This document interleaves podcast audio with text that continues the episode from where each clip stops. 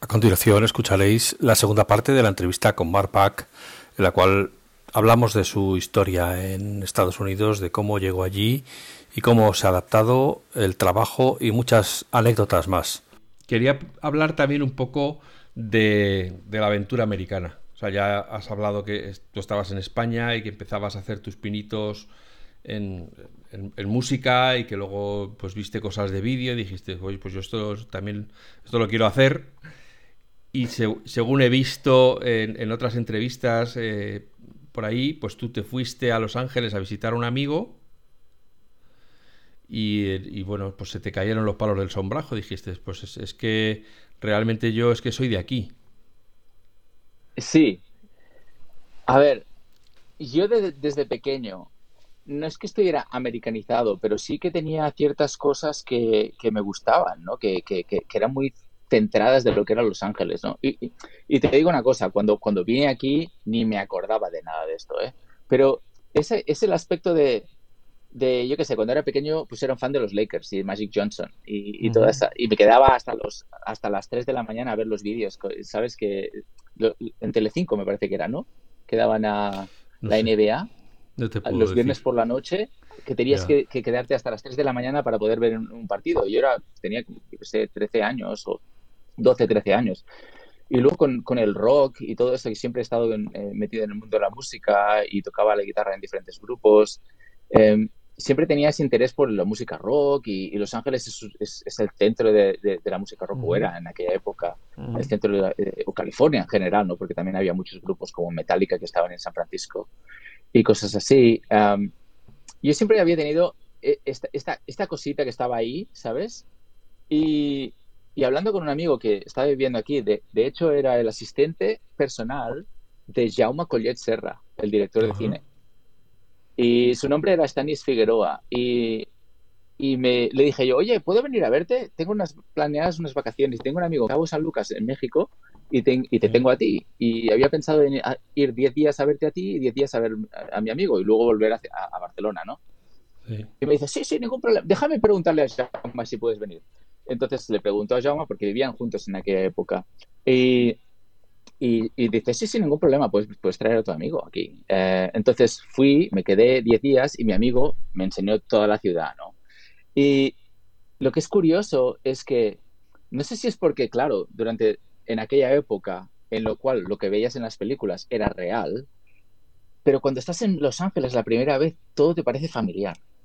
Es súper curioso, porque claro, de verlo en las series de televisión, aunque sean series de televisión que sí que sé que tienen que ser en, en, en, Nueva York. A veces la ruedan en Downtown Los Ángeles, ¿sabes? Porque hay edificios altos y parece una ciudad normal y corriente. sí, pero es un, es un poco también lo que te pasa con Nueva York, que, que cuando estás en Nueva York es como estar en un gran decorado y cuando te das cuenta que es que la gente de verdad vive allí, que, que no es que sean carcasas, sino que la gente baja y, se va a tomar su café y, van agobiados porque van tarde y tal, pues es un poco, un, poco de shock, ¿no? Decir, joder.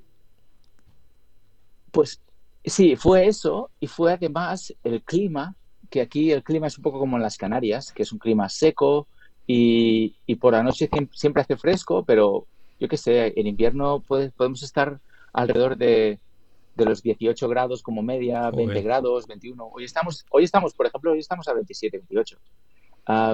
pero, pero porque hay una ola de calor. Pero es eso, el clima, eh, los sitios y luego hablando con la gente, ¿no? Porque desde España, tú cuando piensas acerca de americanos en general, la cultura americana, siempre piensas las hamburguesas, McDonald's y, la gente que lleva la, gorra de Trump y diciendo cosas tontas, tonterías, ¿no? Básicamente. Pero eh, si tú miras España, hay lo mismo, pero hablando en español, ¿sabes? Y hay tontos y listos hay en todas partes, ¿sabes? Y gente con cultura y, con, sin cultura hay en todas partes. Entonces, todo es lo que te queda. Cuando vienes aquí a California, sí que es cierto que la gente es un poco más abierta de mente que en otras partes de California. Y, digo, de Estados Unidos. Y con lo cual, el aspecto de estar aquí era, era como, me pareció como estar en, eh, más en mi ambiente cultural, aparte de que te das cuenta de que la mitad de la ciudad trabaja en la industria.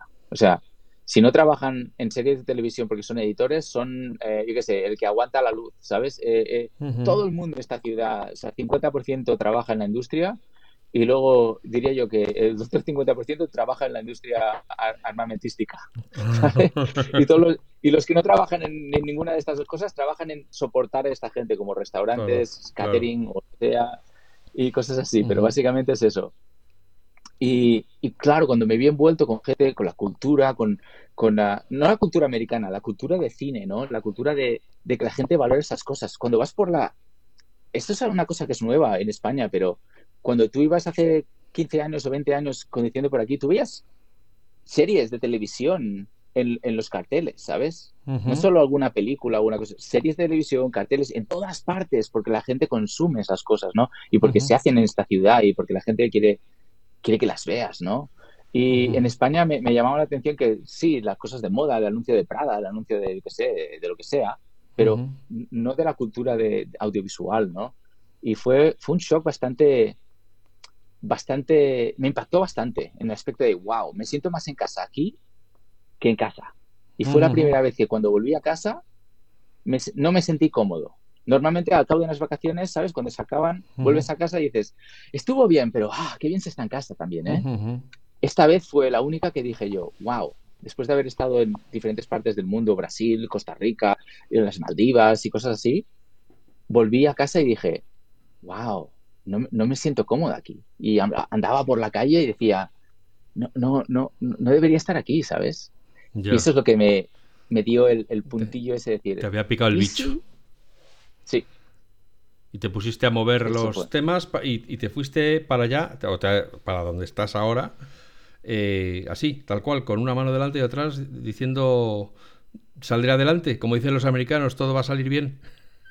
te dabas palmaditas y decías, todo va a salir bien después, después de esos, después de esos 10 días que estuve aquí de vacaciones, dije yo, a ver, ¿esto ha sido un flash de como, como un romance de verano o realmente esto es amor de verdad, no? Entonces lo que hice yo fue eh, plantearme cómo puedo irme a Estados Unidos legalmente, por supuesto, y quedarme dos meses, que es lo que te puedes quedar, ¿no? Tres meses con la visa de turista.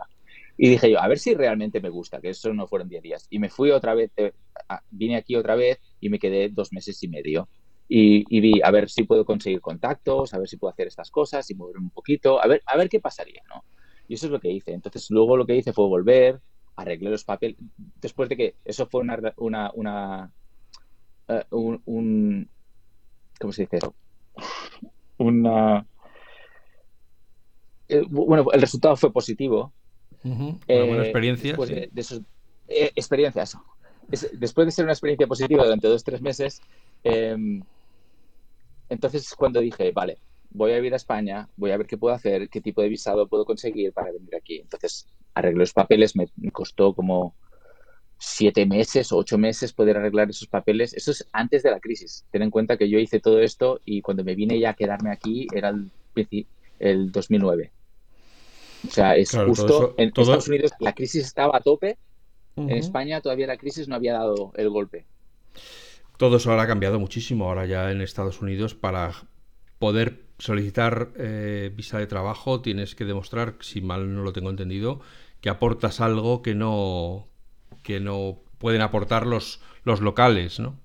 Eso es igual en Australia, es, igual en muchos, en general en los países de habla eh, eh, de inglés, inglés, anglosajona, tienen ese tipo de política, ¿no? que ahora para que te contraten, para justificar, eh, incluso aunque la empresa quiera contratarte, tiene que justificar que tu perfil aporta algo que no podrían obtener de los perfiles que hay en el propio país, lo cual hace que todo se complique mucho, claro.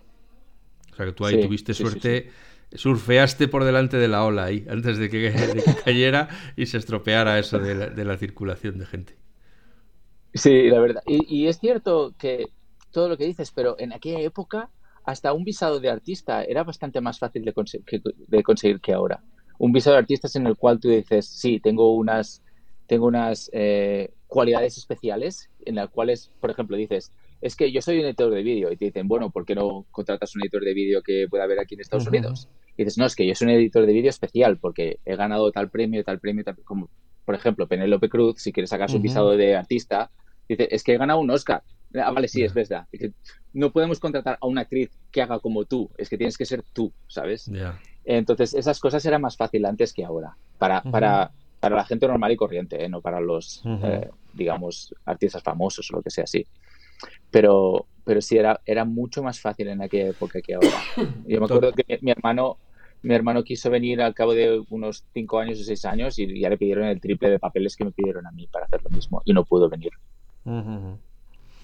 Total, que al final consigues esa visa, te vas para allá, de, esos dos o tres meses conseguiste contactos o no, o realmente al final aquello es más hermético para el, para el foráneo de, lo que parece a primera vista. A ver, eh, primero lo que hice en España es esto, ¿no? Eh, hablé con todo el mundo.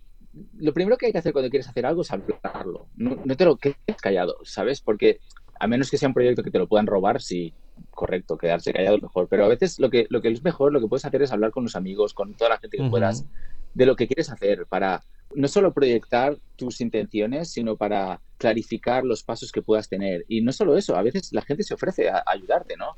Entonces, durante esa época que estuve con el visado y todo el rollo, es, no, antes del visado, perdona, entre la primera visita y la segunda visita, la primera visita de 10 meses, la segunda visita de 2 meses. 10 eh, días y 2 meses, correcto. Ay, perdona. Eh, eh, entre medio de eso, hablé con todo el mundo. Ay, pues me gustaría esto, me gustaría lo otro, pa, pa, pa, pa. Y, oh, pues yo tengo un amigo que trabaja de, haciendo esto en Los Ángeles. Y todo el mundo tenía amigos que trabajaban en unas posiciones súper altas en todas las empresas. Y decía, pues pásame su contacto. Entonces, ah, hice una lista de toda la gente que eran amigos de, que vivían o trabajaban en, en, Estados Unidos o en Los Ángeles en concreto y que pudieran trabajar en algo que fuera dentro de audiovisual, ¿no? Y cuando llegué aquí, empecé a llamarles uno a uno. Hola, ¿qué tal? Oye, mira, tal. Oh, pues mira, soy amigo de tal, me dio tu contacto. Sí, sí, me dijo, me mandó un email me dijo que me llamarías y tal. Vamos a hacer un café. Iba con ellos, aunque fuera al otro lado de la ciudad, que puede tardar como una hora en llegar. Me iba ahí, hacía un café con ellos, hablaba con ellos y resulta que ya no es, este no es el director de la empresa de no sé qué, sino que este es el ayudante del ayudante de no sé qué, no sé cuántos, y no trabaja en vídeo, sino que trabaja en una cosa de audio que no, ah, bueno, y nada de eso, de, los, de la lista de contactos, se convirtió en nada, excepto por el último. Ah, mira. El último que llamé y tenían una pequeña empresa en la cual hacían vídeos. Hacían vídeos, era un poco más grande que lo que yo ya estaba haciendo en Barcelona. Y fueron, eh, fueron bastante coleguitas y tal, eran de la misma edad, tenía, tenían las mismas inquietudes y teníamos, estábamos hablando el, mismo lenguaje en ese aspecto, ¿no? El lenguaje creativo. Y, y no es que me ofrecieran ningún trabajo ni nada, la verdad es que no, no salió nada de eso. En un años después sí que trabajamos juntos, pero lo, que quiero decir es que de todo un listado muy largo, lo que hice fue llamar a todos, a los 20 contactos o más que tenía, y al final solo uno conseguí algo, que fue una relación que, que, hoy en día somos amigos, ¿sabes? Y aunque no hubiera sacado nada material, saqué una amistad de ello, ¿no? Y, y fue la, con todos los amigos en Barcelona que me proporcionó eso. Y, y una, otra cosa que hice bastante radical que hice aquí, que toda la gente que viene aquí lo primero que hace es juntarse con todos los españoles que viven aquí. Y yo hice lo contrario.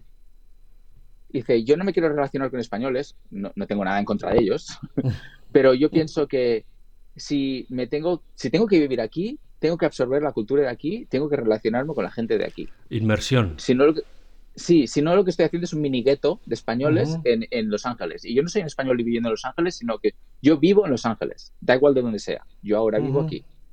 Y eso es lo que hice. Y entonces eso me proporcionó muchos más contactos que, que el, el, el, centrarme solo en los contactos que me podrían ofrecer los españoles en Aunque hay muchos que tienen muy buenos contactos. pero, ya, pero tú, tú, llegas a Los Ángeles y quieres hacer contactos, ¿qué haces? ¿Empiezas a, a autoinvitarte en fiestas o qué?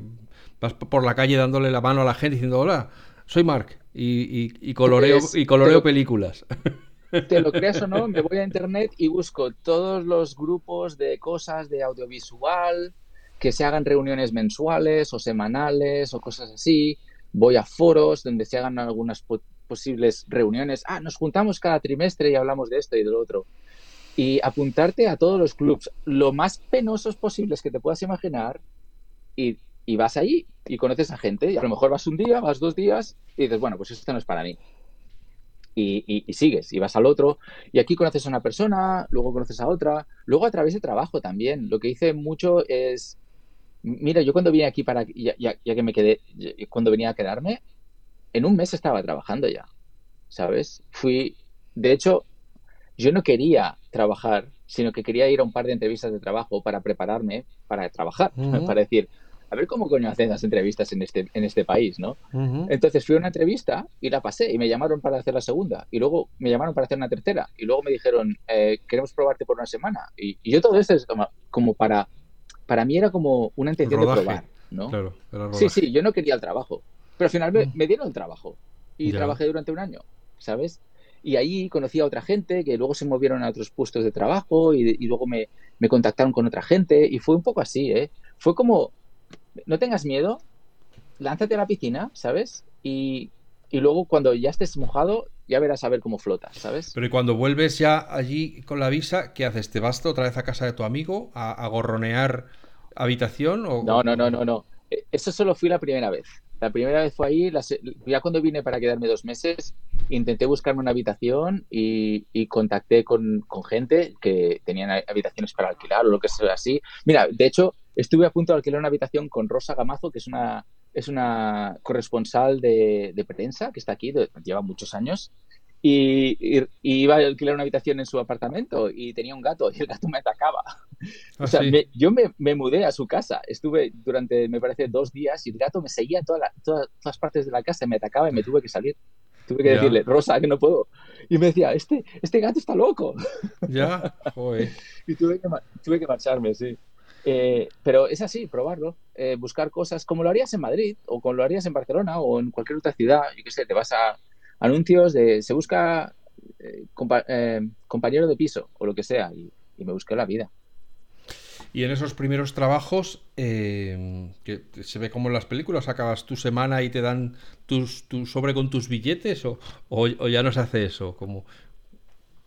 Correcto. Al final de la semana me daban un cheque cada semana, te pagan la semana aquí, no te pagan al mes. Yo creo que es mucho mejor, porque dices, con el primer cheque pago, eh, yo qué sé, el alquiler, no sé qué, no sé cuánto. Con el segundo cheque puedo pagar la comida, con el tercero, no estás ahí, aquello que recibes todo el dinero una vez y luego pagas gastos y luego tienes que estirarlo hasta el final, ¿sabes?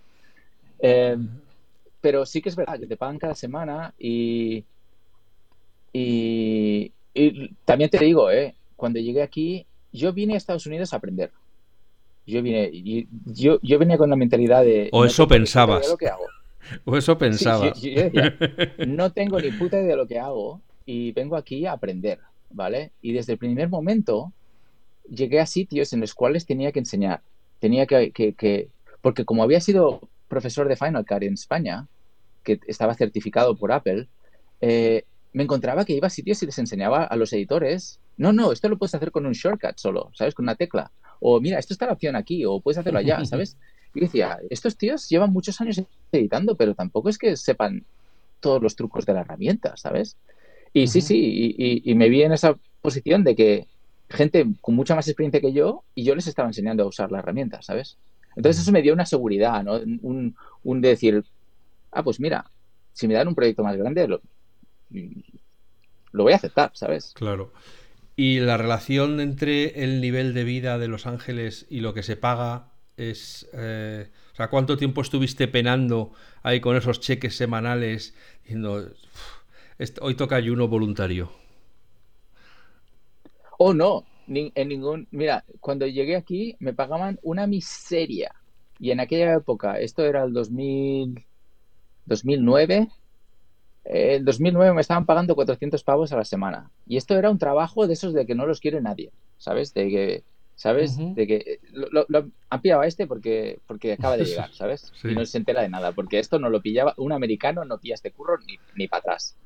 y, si tú multiplicas eso, pues son 1.200 pavos en aquella época, pues eh, comparado con los sueldos bajo mil euristas que había en aquella época en España, pues yo, yo estaba bien los americanos estaban, claro, estaban en medio de la crisis y estaban, estaban como si tiraban los pelos y decían, no, es que no pagan nada en esos trabajos. Y, yo cuando miraba lo que pagaban a la otra gente que se quejaba, les tiraba los pelos, decía, wow, ¿te pagan esto al día? Esto es, esto, es, acojonante, ¿sabes? Para mí era al revés. Yo venía de España con los sueldos súper bajos, aquí, que decían que los sueldos estaban bajos, pero estaban mucho más altos que en España. Con lo cual nunca tuve esa sensación de que, de que no llegaba a fin de mes.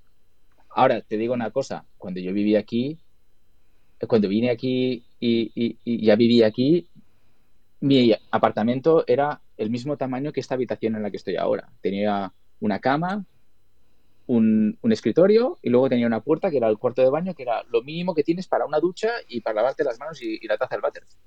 Ya está. Y eso me costaba 700 pavos al mes. Hoy en día eso vale como 1500. ¿Sabes? Y es una habitación solo, ¿eh? No es nada más. Ah, y no tenía cocina. Era como una especie de armarito así con los fogones estos eléctricos, ¿sabes? Que, lo metes en la caja y lo guardas, ¿sabes? Cuando no lo quieres, lo guardas en la caja. Sí, sí, sí, sí, sí. Eso es lo que tenía. Y, con eso podía vivir. y, y, cuándo llega el, primer trabajo que dices, ahora ya sí que sí? O sea, ahora ya esto ya va, ya, ya empieza a, rular. Cada trabajo que, tuve desde el principio hasta hoy en día siempre ha ido en incrementos, siempre. Aunque sea un incremento de, pago de 100 dólares más al mes o lo que Pero sí que fue, mira, que te digo una cosa. Eh, el gran cambio fue en ese trabajo en el que me pagaban 400 a la semana, en el momento en el que me casé y tuve la green card al cabo de un año y pico, que todavía sigue en este trabajo, eh, es cuando me doblaron el sueldo instantáneamente. Me dijeron, por tener la green card. 400?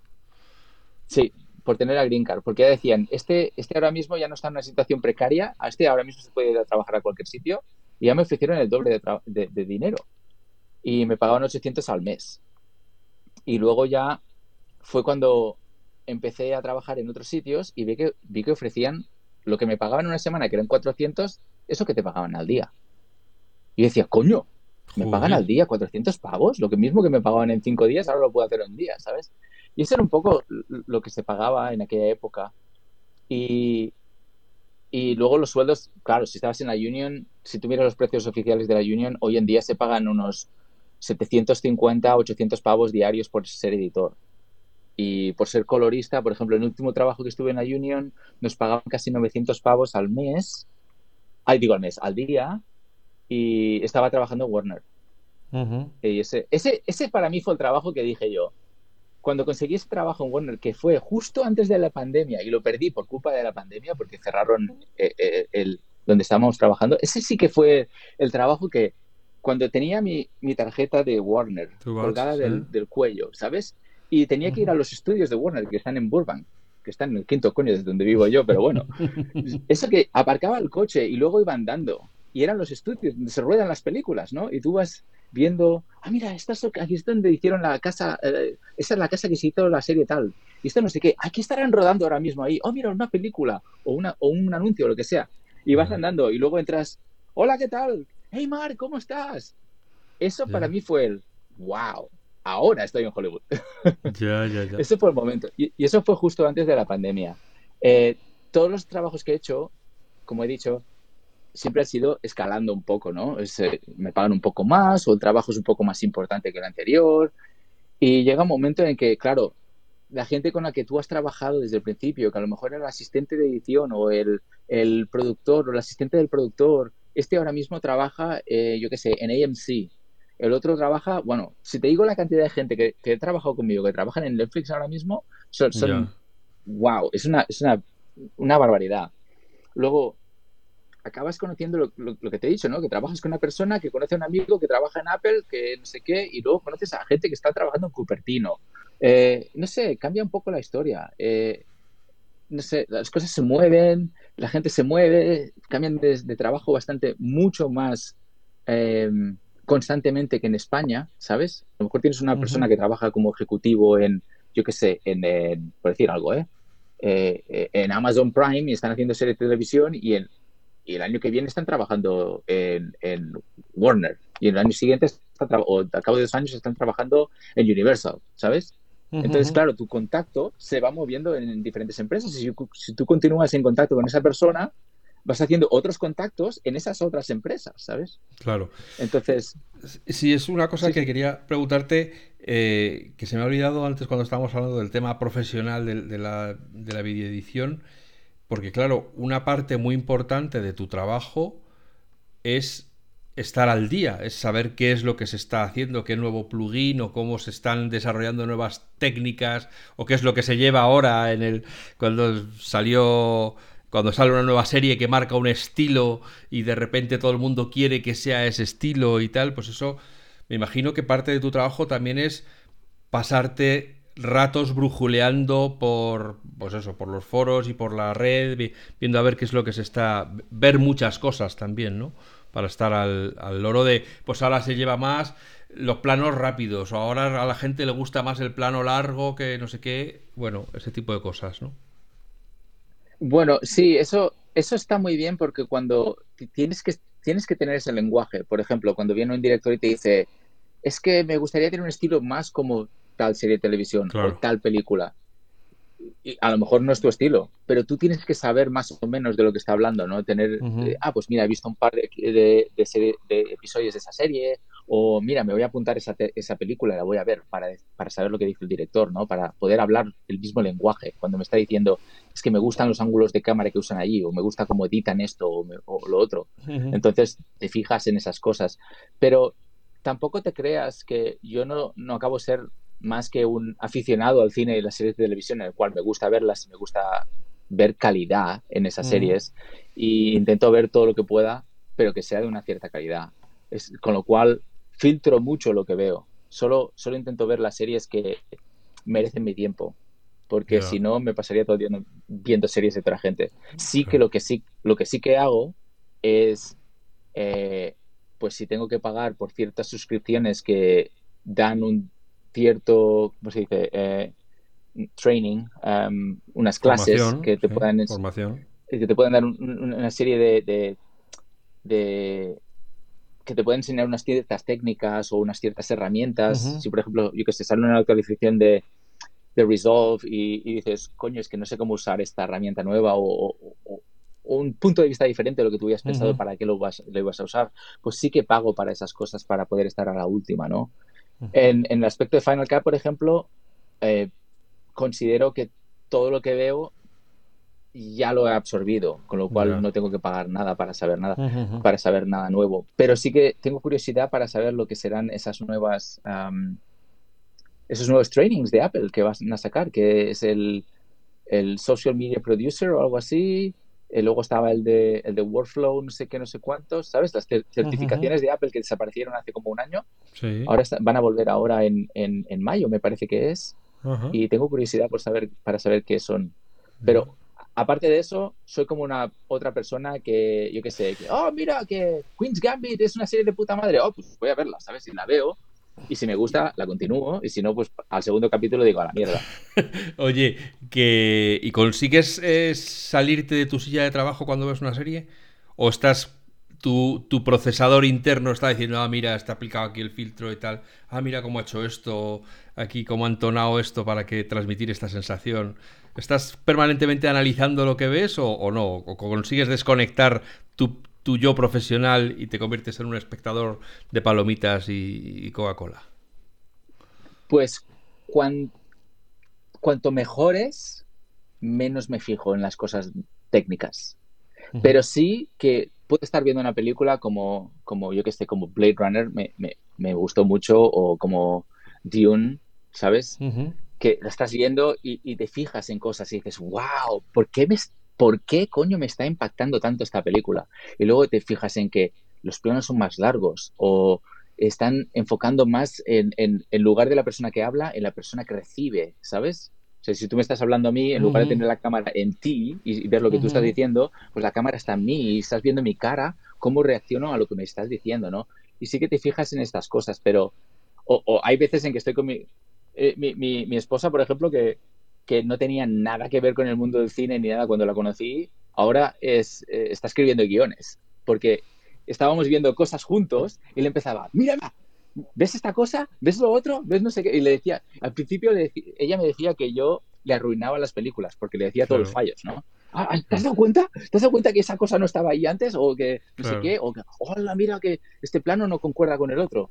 Uh, y cosas así al principio se quejaba, pero luego empezó a, coger la culturilla de cine, ¿sabes? Y, ella que siempre había escrito, pero nunca guiones ni nada, pues ahora se está dedicando a eso y, Y de hecho hicimos un, cortometraje durante, dos cortometrajes durante la pandemia. Uno lo publicamos y ganó un par de premios en, diferentes festivales de cortos. Pero aparte de esta anécdota, sí que intento ver las películas. O sea, lo que te he dicho, ¿no? Cuando empieza, yo te puedo decir en los cinco primeros minutos si va a ser bueno o no.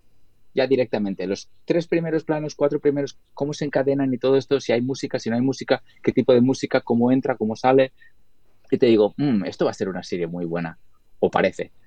Y entonces voy viendo y ese, ese, ese tecnicismo se apaga en mi cerebro cuanto mejor es, más, rápido la historia. Claro, claro. Sí, y, ya te fijas en la historia y te metes y, y, te absorbe, ¿sabes? Yo de, alardes estéticos, eh, eh, que no sé si tú lo has visto o que te habrá parecido o si tal. La última que he visto de estas que dices, esto es un puro ejercicio de arte de, visual es la de la tragedia de Macbeth de, creo que es Joel Cohen, uno de los Cohen, en, también en, Apple TV Plus, eh, que es así en blanco y negro y tal. Pues eso, todo súper, todas unos tiros de cámara súper forzados desde el techo, unas sombras alargadas, todo muy dramático, muy blanco y muy negro todo, ¿no? No porque esté Denzel Washington, sino porque toda la serie es, está así en blanco y negro, toda la película está en blanco y negro muy, muy cautivadora, ¿no? Si, si estás en ese tipo de, de cine, ¿no? Eh, así que aprovecho para recomendártela si no la has visto y que me cuentes luego qué te ha parecido. Si has pasado de los cinco primeros minutos. Oh, no, la he empezado a ver, Está, la tengo en, la cola de cosas porque he estado bastante ocupado y aparte que en, eh, esta este televisor que tú ves aquí en el estudio es el que usamos porque es HDR. Y hay cosas que si son en HDR, eh, mi mujer se, enfada porque no la dejo ver eh, esas cosas en el comedor. Porque la tele que tenemos en el comedor no es HDR. No, no, esto no lo quiero ver aquí, lo quiero ver en el estudio. y como mi madre está de visita ahora, pues no podemos ver nada por la noche aquí en el estudio. Pero eh, esa es una de las series que no, que no he visto. Lo que sí que te digo es que he visto ciertas series de, tele... Mira, la calidad de las series, la calidad, digamos, visual de las series de Apple es muy buena. Aparte de eso, es que tienen, ¿cómo se dice? Em, tienen la calidad de compresión de los archivos de Apple TV Plus es más alta que la calidad que puede haber en Netflix o los demás, con lo cual se ven menos menos eh, problemas con cuadraditos de compresión que puedas tener en otros en otras series, como HBO, por ejemplo. Cuando pasó lo de Game of Thrones no se veía una mierda, porque la compresión se lo comía todo. Em, en, Apple pasa mucho menos, pero lo que sí que es verdad es que ciertas, por no decirte la mayoría de las series de televisión, yo hago una distinción entre series de televisión y que nadie se sienta ofendido cuando digo esto. Hay una diferencia entre la serie de televisión que tú puedas ver en NBC, ABC y similares, a la serie de televisión que puede haber en HBO o cosas similares así. Hay, hay una diferencia. Unas parecen series de televisión que están muy bien hechas y otras parecen películas muy largas. Entonces, yo le diferencio, diferencio entre, entre broadcast normal y corriente y luego lo que es el cable, que el cable sería como HBO. Entonces, Apple está haciendo series de calidad visual y la historia, a lo mejor la historia tiene, tiene un, si yo te cuento la premisa de la serie y te digo, bueno, es, un, es en el futuro cuando la gente, todos han quedado ciegos excepto por dos personas. ¡Wow! Yo quiero ver esta serie. Y luego la veo y son solo andando por el bosque, ¿sabes? sin hacer nada especial, ¿sabes? Vaya tontería. O, en, el cual un grupo de personas van andando, en, la, serie de sí, ¿no? Es, van andando por el bosque y las dos personas que ven todo están caminando al final de todo, en lugar de ir las primeras, ¿sabes? Es decir, coño, que hay un, hay un enemigo ahí a, 100 metros que tú no lo ves, pero yo te lo digo que están ahí, ¿sabes? No sé, cosas que no tienen, no tienen un poco, no tienen uh, sentido, ¿no? Pero tiene muchas series así que son más como para generales, generalistas, y luego tienen un, par de series que me han gustado más, y estas son las de Servant, en el cual la primera temporada era más mejor que la segunda, está un poco más floja la segunda. Y la, otra serie que me ha gustado mucho es Physical. El aspecto visual de Physical en HDR es, es, una de las series que se ve mejor. Eh, tiene, es, parece que sea antigua, pero es HDR y se ve moderna a la vez. Es, es algo muy raro, ¿no? No sé cómo explicarlo, pero ves el color y todo, lo ves todo y, dices, sí, esto es viejo, pero a la vez es HDR y se ve moderno, ¿sabes? Y esa serie me, gusta mucho, luego en series en, todas partes, pero la gran mayoría es HBO, lo que veo. Netflix empezó muy fuerte cuando tenían menos series y ahora se han vuelto muy generalistas y te sacan hasta reality TVs, que, TV shows que a mí, realities lo siento mucho, pero es como lo, lo, más, bajo que puedes hacer en televisión. La escoria. Sí, porque, porque me, gusta, me gusta crear historias de nada y, y, comunicar cosas así, aunque lo que estoy haciendo ahora mismo es un documental y es bastante, ¿sabes? Un poco el, en, el, en el ramo ese entre documental o reality TV, no sabemos dónde está. Mm. Esto realmente no me gusta hacer reality porque me gusta crear y comunicar emociones de algo que es completamente fabricado desde un papel, ¿sabes? Y no sé. A ver, eh, más temas. Claro, ¿qué es, es lo que tú estás contando? Yo entiendo, y van las dos, las dos cosas que te quiero preguntar ahora van unidas una con la otra. Eh, lógicamente, yo entiendo que tú tienes trabajo no porque sepas manejar la herramienta, que como que para eso hay decenas de miles, sino porque das un punto de vista, tienes un enfoque, una aproximación al montaje, al color, a, lo que sea, que hace que seas mejor que los otros cientos, decenas de miles que saben usar la herramienta. Como tú dices, a ti te gusta crear, o sea, tú te describes a ti mismo como artista, no simplemente como eh, maestro fundidor o, maestro carpintero. Eres una persona que pues, eh, crea zapatos o crea moda. O sea, tú dejas tu sello en, lo que haces. ¿Qué es lo que hace que tú seas mejor? Es decir, cuando tú dices, ¿por qué me elige? Cuando alguien te dice, venga, hazme un pitch, ¿por qué te tengo que contratar a ti y no a cualquiera? Mira la lista. 200 tíos solo en esta calle que podrían hacer este mismo trabajo. ¿Qué, es lo que hace que Mark Black, Back sea el que tienen que elegir? Porque si no, va, va a ser peor el producto. Oh, es muy fácil, es el acento. Eso cuando les hablo con mi acento. Eso es, cuando dices ole. nadie es profeta en su tierra. Sí, hablo, hablo con el acento y digo, wow, este tío viene de otro país, tiene que saber mucho, ¿sabes? Claro, eso es. y por eso me contratan. No, a ver, eh, yo lo, lo, que te digo una cosa es que primero es que hay unos profesionales como la Copa de un Pino en España que flipas, ¿sabes? Están haciendo cosas ahí por un cuarto o menos de un cuarto del dinero que lo que cuesta hacer aquí. Y, hay una calidad que, que, yo me quedo acojonado a veces cuando veo cosas, ¿no? Y, y, el hecho de que yo esté aquí no, no, significa que yo sepa más que los que están en España o que sepa más de los que están aquí. Yo soy otro trabajador como cualquier otro. Me toca hacer unos proyectos que me gustan a veces, a veces me tocan hacer otros que no me gustan. Lo que sí que es cierto es que yo, en mi ejemplo en concreto, soy una persona que no me gusta hablar de tecnicismos. Es decir, no me gusta hablar de que si la herramienta esta, que si 7,4, que no sé qué, no sé cuántos, lo pones aquí, dos frames para allá. Esos son mm, pamplinas ¿sabes?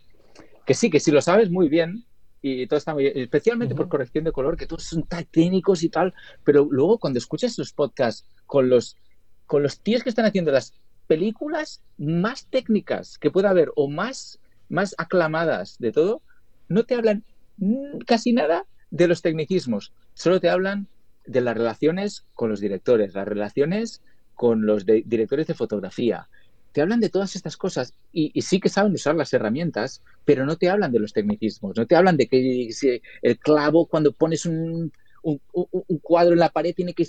No, e, ellos te hablan de, cuando miras la pared, tienes que mirar bien, el cuadro va a ir justo ahí en el medio, tiene que ir ahí. ¿Vale? No más arriba ni más abajo, justo ahí. ¿Cómo vamos a poner el clavo? Eso ya es otra historia, pero tiene que ir ahí, ¿sabes? Y eso es lo que yo veo en general. Y siempre que hablo de cosas técnicas o, si me toca hacer un seminario o en podcast que pueden ser un poco más específicos de una herramienta, siempre intento hablar de una manera como, como cuando yo lo quise aprender la primera vez, oye, no tengo ni puta idea cómo se hace esto, me gustaría saber que alguien me dijera sin tecnicismos cómo usar esto lo más fácil y luego ya, ya me encargaré yo de por qué este es el límite y no es este, ¿sabes? De esta cifra o la otra. Y ese siempre ha sido mi enfoque. Y creo que la gente con la que he trabajado aprecian eso porque tengo conversaciones que, que no dicen, wow, este tío tiene ni puta idea. Eh, eh, al contrario, este tío sabe mucho de lo que habla, pero no tiene ni puta idea de lo que dice, ¿sabes? Sino que es algo como que es más, podemos tener una conversación y, y se, se, sienten parte de todo el proceso, aunque sea algo que ellos no sepan hacer, como mover, ¿sabes? Las, los, los, aros aquí y cambiar los colores o lo que sea. Pero, pero el hecho de que pueden estar en la conversación y aportar algo, les es más fácil a ellos. Y yo creo que por eso me siguen llamando. Eso y porque, no sé, eh, el hecho de que cuando, cuando trabajas en un proyecto, eso es una otra cosa que cuando eres más joven a lo mejor no piensas tanto en esto, pero cuando tú trabajas para otra persona te pasan dos cosas. Una es, te importa una puta mierda y solo quieres que te paguen y es su proyecto.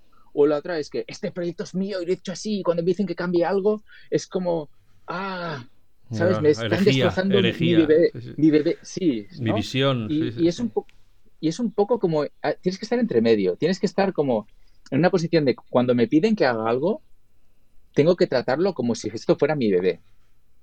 Y tengo que cuidarlo lo máximo posible y hacerlo todo lo que yo quiera.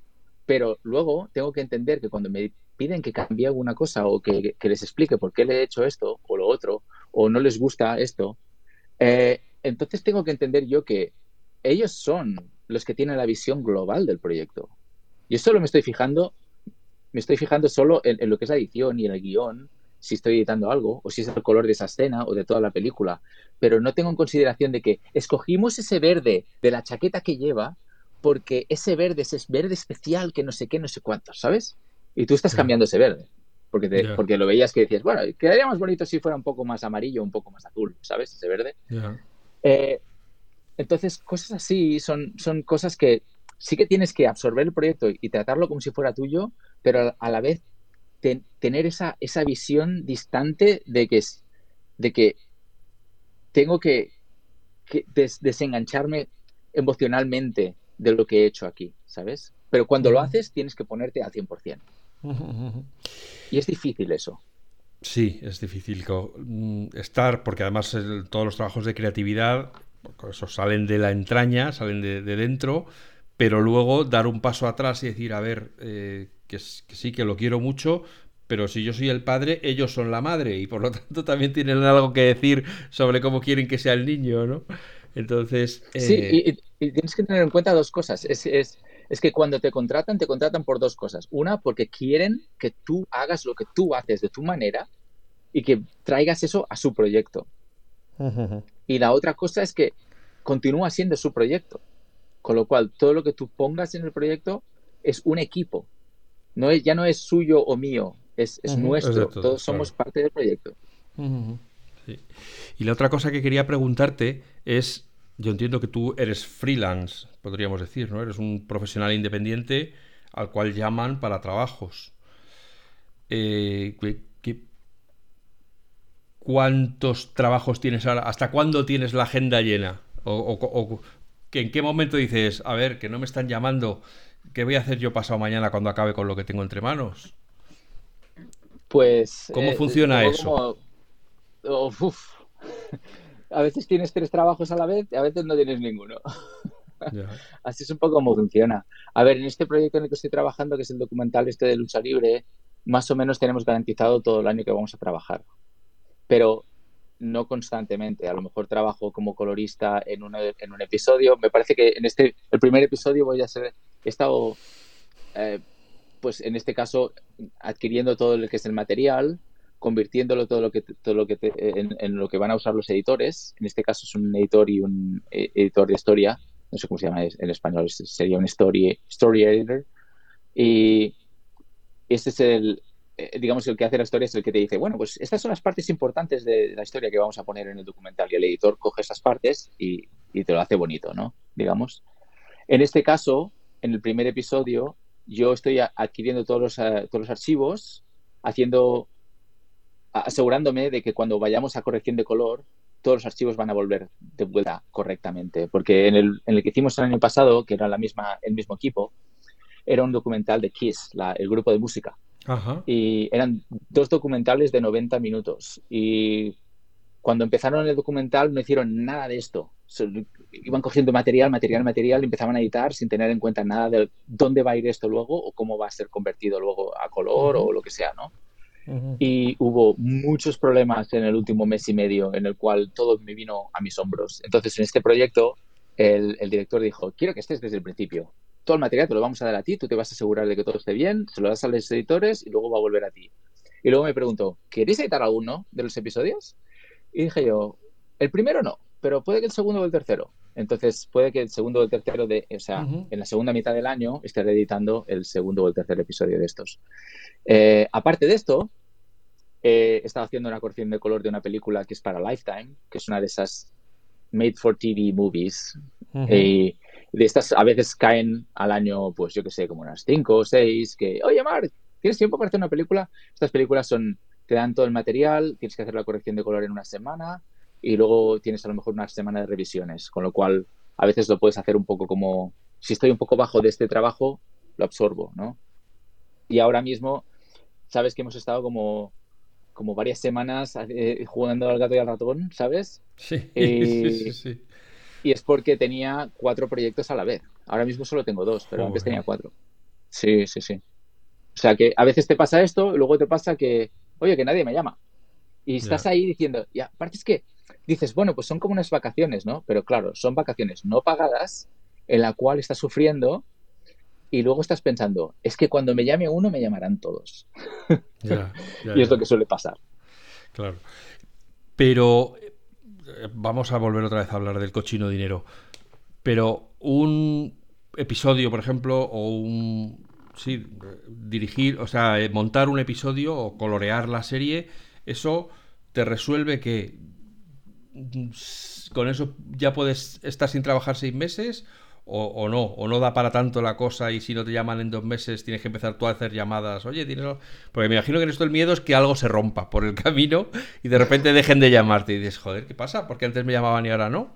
Y... Eh, sí, eso te digo, depende del calibre, del calibre del, proyecto, del calibre de... Hay, hay proyectos, mira, por ejemplo, he estado trabajando seis meses para una compañía que hace servicios para YouTube. Y, te puedo decir que en esos seis meses que he estado en plantilla, me han pagado cada mes y he trabajado seis días. en seis meses que me han pagado cada mes, he trabajado solo seis días. Si tú haces la media, sería un día al mes. Un día al mes. Bueno, pues está bien pagado entonces, ¿no? está muy bien pagado. Hay otros trabajos, pero, pero te digo una cosa, lo que hacía no lo quiero enseñar a nadie. Ya. Luego hay otros trabajos que te pagan una mierda pero el trabajo es algo que te, que te, que te llena tanto porque es un documental de un tema que dices, es que estoy ayudando a todo el mundo. Si todo el mundo puede ver este documental, el mundo será un sitio mejor, ¿sabes? Pero te pagan cuatro duros. Entonces, a veces compensas eh, el, el, desarrollo económico con el desarrollo artístico, ¿no? Y dices, bueno, este no me paga mucho, pero joder, es que me siento tan satisfecho cuando acabo de trabajar cada día. Y en otros dices, es que me pagan mucho, pero este trabajo es una mierda, ¿sabes? Y, y cuando acabas el, el, trabajo dices, bueno, vamos a ver algo en la tele para quitármelo de la cabeza, ¿sabes? Porque no quiero pensar en lo que estaba haciendo. Borra esa mancha, ¿no? Te das así jabón para quitarte la mancha. Oye, una cosa que todos los que yo perdóname, pero yo hago preguntas de no estar en, en, ese mundo tuyo, ¿no? Entonces, yo veo las películas americanas y veo que los, los contratos eh, nunca se discuten. O sea, dicen, oye, empiezas mañana a las 8 y claro, en España, bueno, pero cuánto nunca se habla de cuánto se paga ni, ni, cuánto se cobra. Te estás despedido, coge tu caja y te vas. Eh, o sea, ¿ese mundo es así? ¿O, está todo ya regulado de manera que no hace falta preguntar cuánto te van a pagar? ¿O, esos son temas que a la hora de la verdad se quitan de la película, de los diálogos, pero en la vida real sí se tiene que, oye, eh, ¿quieres hacer este documental? Sí, ¿cuánto vas a pagar? 3.000 dólares, joder, que es muy poco, no pueden ser 3.500. ¿Esas conversaciones se tienen? ¿O ya sabes que el cuarto de kilo de documental va a 300 dólares la hora y por lo tanto eso es lo que te van a pagar? Un poco de las dos cosas, ¿no? Sabes que hay unos precios que se pagan, por ejemplo, por eh, documentales independientes o películas independientes y luego hay el Union. El Union sí que cuando entras en el Union o estás trabajando en un proyecto que es de Union, sí que tienes unos mínimos garantizados, pero, hey, todo es depende de cómo tú te vendas, lo que tú les digas y lo que y, la experiencia que tú tengas, ¿no? Por ejemplo, yo puedo ir a, editar una película, digamos que estamos el mismo tío que ha editado la película de June, ¿vale? Joe Walker y yo, y vamos al mismo trabajo. Y Joe Walker dice, es que yo cobro mil pavos la hora. Y yo le digo, es que yo cobro 50 pavos la hora, ¿sabes? Y me dirán, eh, bueno, para este trabajo necesitamos un tío con esta experiencia o la otra, ¿sabes? Y que podríamos hacer el mismo trabajo los dos, cortar planos, poner uno detrás del otro, ¿no? Pero la experiencia es lo que es lo que se valora, ¿no? En este caso.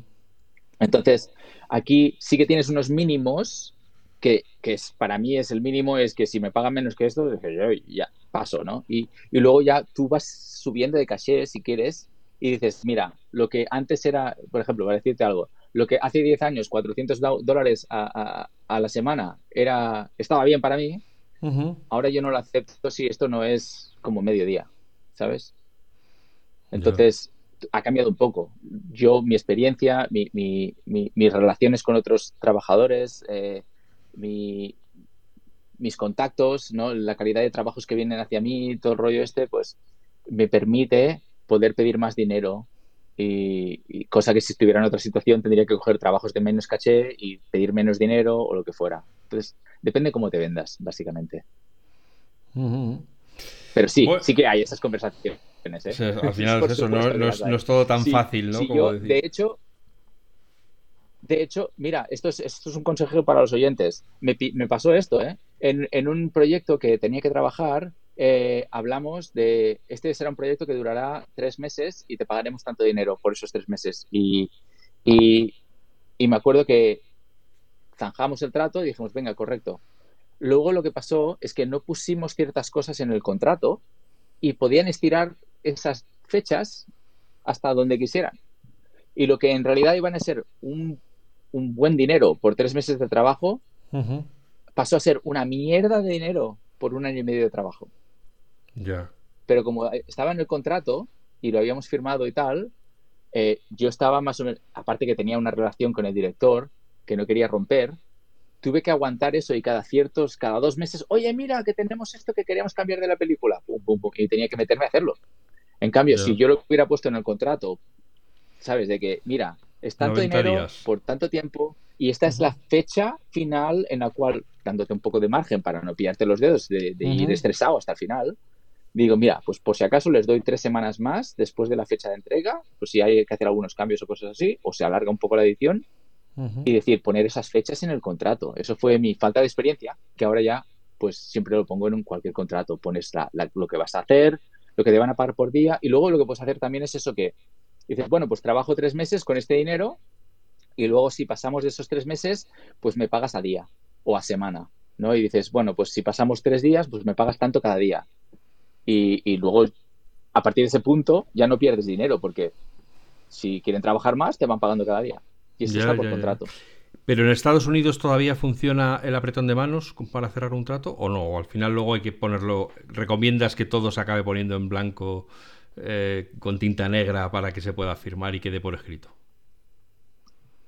Legalmente el acuerdo verbal es, es vinculante, con lo cual yo puedo llevar a juicio a una persona, si tengo un testigo, yo puedo llevar a una... tú me dijiste que me pagarías 30.000 pavos por este trabajo y no me lo has pagado ¿sabes? Y tengo un testigo aquí y eso sería vinculante.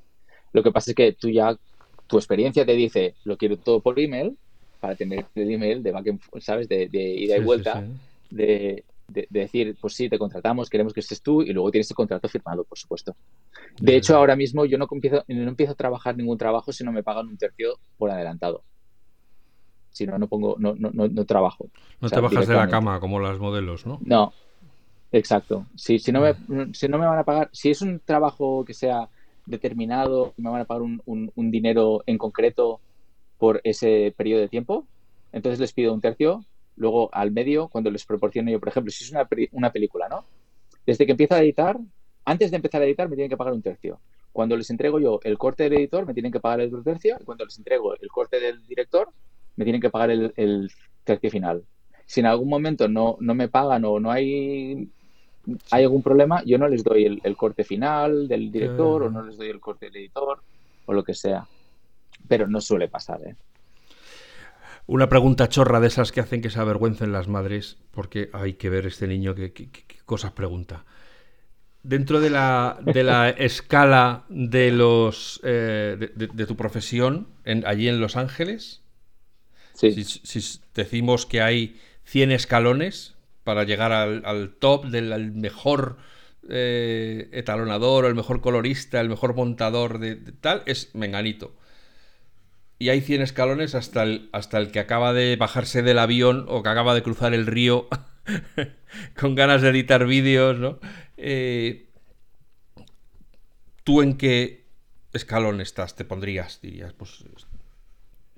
O, mira, siempre lo hablamos esto, son las capas de la cebolla, ¿no? Empiezas desde la cebolla, desde fuera, y luego vas entrando en, las capas y, parece que estés más al centro, ¿no? Entonces, a veces conoces a una persona que está a dos niveles dentro de la cebolla, más, adentro que tú, ¿no? Y esa persona te trae, por ejemplo, conoces a, un director o, algo así, trabajas con ellos, ellos suben un escalón más y te traen con ellos, ¿no? Y te suben un escalón más y, vas haciendo así. Lo, que pasa es que, te digo una cosa, es que es como, más, más que una escalera, con, con 100 peldaños, parece que sean pisos, ¿no? Pisos de un edificio. Entonces tú vas subiendo los peldaños y subes 20 y de golpe dices, coño, hay una puerta aquí. Y abres esa puerta y hay otra escalera. Y dices, oye, pero la escalera que estaba subiendo está aquí y luego hay esta otra escalera que va a otro sitio y a lo mejor sube más arriba. Y empiezas a subir a esa y empiezas subiendo y cuando llevas 40 escalones abres otra puerta que te encuentras en el camino y dices, coño, puedo continuar con por esta puerta que hay otra escalera aquí. Y a veces las, un poco como, como Squid Games, ¿no? Las, las escaleras esas que se comunicaban así, un poco raras, que es como el edificio ese de, de Bofil que está en, no sé dónde, la verdad no me acuerdo del edificio, pero he visto las fotos, que es un poco raro, ¿no? Y, y es un poco así, eh, en el aspecto de que sí que hay unos ciertos peldaños para llegar desde aquí hasta aquí, pero hay veces en que te puede pasar que abres la puerta al cabo de 20, de 20 escalones y esa puerta te lleva como aquí, como un atajo, como cuando juegas al Mario y te metes por una tubería y sales como 10 niveles más, más adelante o lo que sea, ¿sabes? Y hay un poco eso. Y, y eso son las relaciones que tú tienes con la gente. Y, lo bien que te comuniques con la gente. Y más que lo que tú sepas. Eh, aquí, es lo que se, aquí se dice, it's not who you are, it's who you know. No es lo que sepas, es a quién conoces. Porque yo puedo tener ni puta idea, pero mi vecino puede ser Steven Spielberg que le digo, oye, Steven, ¿puedo venir contigo a trabajar un poquito? Oye, sí, ponte aquí de asistente y tal. Soy el asistente de Steven Spielberg. Después de hacer eso, coño, me abren las puertas en muchos sitios. Entonces, es un poco así. Y ahora, si, si, si lo que tú te concentras es solo en las herramientas, en aprender esta aplicación, en cómo hacer esto así, tiki, tiki, tiki, en tu casa solo, yo creo que ahí es donde está el problema. Eh, y yo soy culpable de eso, ¿eh? Soy el, number one de quedarse en casa, de voy a mirar tutoriales y no sé qué, no sé cuántos, y luego hay, hay una reunión de editores de no sé cuántos, uy, qué palo me da, tendré que hablar con la gente. Qué pereza. Uy, no sé, yo soy una persona tímida, de uno a uno, muy bien, pero en grupo, me quedo callado y no hablo, ¿sabes? Y a menos que me pongas en un escenario me dices, habla, ¿sabes? Y digo, bueno, pues no hay remedio, voy a hablar en frente, de 200 personas, no hay ningún problema. Pero en, grupos así, cosas, me, me cuesta mucho y y cuando vine a Estados Unidos fue una cosa personal, que fue uno como, tengo que hacerlo por cojones. Si quiero salir de Barcelona, si quiero salir de España y quiero saltar a esto, tengo que saltar a la piscina. No puedo aprender a nadar sin mojarme. No puedo quedarme fuera, mirar cómo hacen las lecciones toda la gente en la piscina y yo desde fuera hacer así con los brazos, ¿sabes? No, esto no funciona. Te tienes que meter en la piscina, aguarte un poquito y, y, hacerlo. Y al principio sí, tragas mucha agua, pero ya cuando empiezas a nadar ya no tragas tanta agua y luego de golpe por hacer te lo estás pasando de puta madre, ¿sabes? Pues me tengo que forzar en ese aspecto y, y creo que eso es una cosa bastante importante, ¿vale? Porque cuando estás como editor o colorista, acabas sentado con una persona aquí durante horas y horas y horas y si eres muy bueno técnicamente, pero eres un gilipollas, no te van a contratar porque no se lo pasan bien contigo, no saben, no, no pueden tener una conversación, si no puedes reír a una broma porque no la entiendes o, no entenderla de idioma, sino porque yo que sé, no tengo cierto tipo de humor. Yo soy muy bueno haciendo lo que hago aquí, tocando los botones, pero soy como un robot. No, no, no eres, tienes que tener un poco de todo, ¿sabes? Y por eso es importante. Ya, ya, ya. ¿Y tu sueño cuál es? Aparte, no me digas que vivir sin trabajar, porque eso ya, ya lo asumo, yo, también lo suscribo, pero, o sea, ¿qué, es cuando dirías, ahora ya, ya está, ya, ya, ya, me puedo morir, o ya puedo vivir sin trabajar, ya he cumplido mi sueño? Bueno, si te digo, eh, sería surfear cada día, que eso ya casi lo hago cada día, y poder, y, lo más importante, bueno, con mi familia, por supuesto, ¿eh? pero mm. fuera de la familia eh, sería surfear cada día en agua caliente, si pudiera ser, porque el agua está fría. Y luego sería poder escoger los proyectos en los que trabajo. Todos. Es decir, no tener que mirar cuánto me pagan y cuánto estamos este trimestre para tener que decir, bueno, ahora tengo que coger este trabajo, aunque no me gustaría hacerlo, pero necesito porque el siguiente viene aquí de aquí tres meses y tengo que pagar las facturas. Con lo cual, no es vivir sin trabajar, ahí digo, trae, vivir, sí, vivir sin trabajar, pero es un poco de decir, no tener que preocuparte de cuánto me van a pagar por hacer el proyecto y poder escoger los proyectos por lo que te motivan emocionalmente y creativamente en lugar de mm. económicamente. Eso es lo que me gustaría. Eso sería lo ideal. Ah, y tocar la guitarra cada día, por supuesto. Todo esto con mi familia, todos juntos. Ahí. Eso es, todos así. Eso sería. bueno, pues hombre, no está mal. Me imagino que eso requiere, al final, como tú has dicho, pues que te llegue un proyecto de, de algo grande, ¿no? De, una gran película o tal, que ya sí que te ponga en el, en el mercado de los selectos elegidos a los que se llama solo para grandes proyectos, porque me imagino que es la única manera de poder elegir que cada proyecto te deje tanto dinero que puedas permitirte decir que no entre medias durante dos meses porque no lo que te presentan no te gusta. Sí, eso sería una solución. La otra solución es poder tener inversiones o eh, tener, eh, qué sé, otras, diversificar un poco lo que haces. Otras fuentes de ingresos. Sí, exacto. Entonces dices, bueno, pues hay mucha gente que lo hace. Eh, se, se, concentran en, lo que están haciendo y quiero hacer esto, pero mira, me voy a hacer un plugin que voy a vender y eso me da, yo qué sé, 200 pavos al mes o 300 y, y, con eso es un poco más de ingresos que tengo. Ah, pues mira, voy a hacer dos, tres, cuatro. Y al final acaban teniendo los mismos, casi los mismos ingresos, casi pasivos, porque una vez ya la cosa está hecha, ya produce dinero. Y digo plugins como puede ser inversiones en, en yo qué sé, en... Eh, en, e, en, el mercado de la bolsa o si quieres hacer inversiones en, en, real estate, como se dice, el mercado inmobiliario, cosas así que te puedan dar un poco de historia para poder decir, bueno, pues ahora mismo puedo frenar un poco en lo que sea audiovisual, tengo unos ingresos que vienen por aquí, vamos a escoger los proyectos.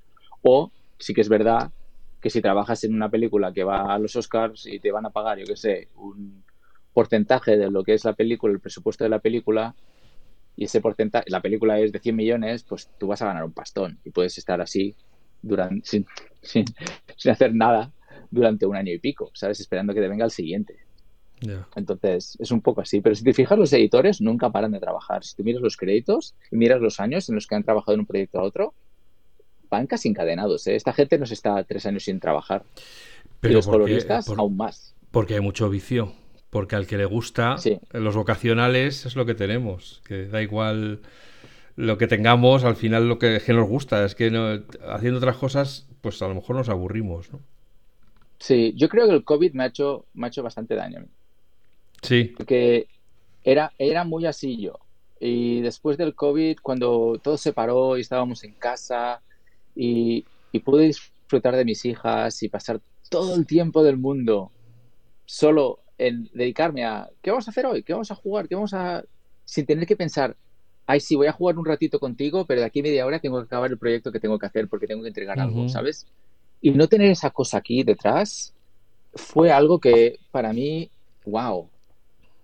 Mira, bajé de peso un poco, el estrés se me bajó, dormía todas las noches perfectamente, físicamente estaba, wow, acojonante, ¿sabes? De, de, músculos y tal, y actividad física estaba como nunca, ¿sabes? Y, todo lo que hace el trabajo creativamente te destruye físicamente, ¿sabes? El hecho de estar trabajando ocho horas sentado en una silla o aunque estés de pie en, un escritorio de estos que estás de pie, acabas estando ocho horas Estático. en una cosa, ¿sabes? Y, y, no sé, a mí creo que me afectó bastante el COVID y, por eso me gustaría poder escoger los proyectos en los que me gustaría bajar, y frenar un poco, aunque gane un poco menos de dinero, ¿sabes? Y, pero poder estar más feliz cada día. Eso es una buena meta.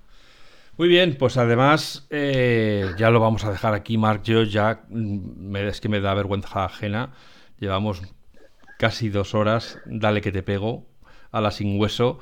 Y, yo creo que, como tú bien dices, eh, quieres tener otra vida que no sea hablar en el podcast de FacMac. Así que te voy a dejar gentilmente que prosigas con tu vida. A nuestros eh, sufridos y pacientes oyentes, pues les agradezco la paciencia. Espero que también les haya resultado entretenida porque hemos hablado de mucho, desde la turbulenta vida de Final Cut Pro hasta la apasionante vida en los Estados Unidos y como profesional ¿no? de, de Mark Back. Y una vez más, desearos que seáis felices, que seáis buenas personas y que nos escuchamos de nuevo pronto.